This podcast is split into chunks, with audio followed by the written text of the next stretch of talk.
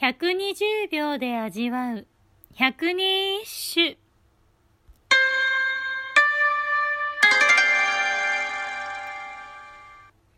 第71番言うされば角田の稲葉訪れて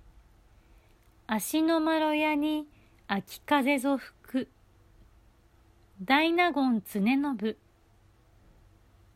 夕方になると家の門前にある田んぼで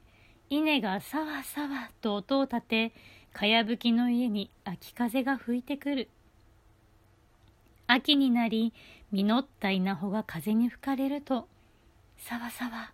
さわさわという音を立てながら黄金色の波が田園でうねっている。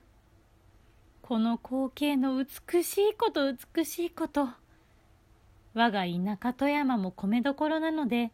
夕焼けの中でこの風景を見るのがとても好きでした。作者の大納言常信こと源常信に関する説話で「秋の月の下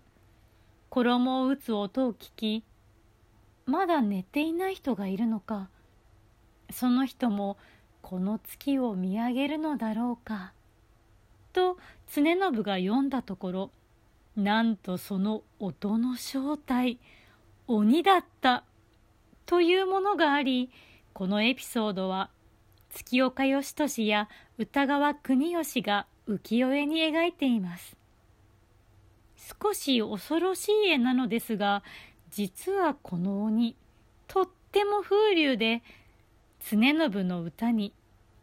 秋の月と物音が出てくる監視で答え、常信は鬼の恐ろしい姿より、そのセンスに感心しました。いや、そこ？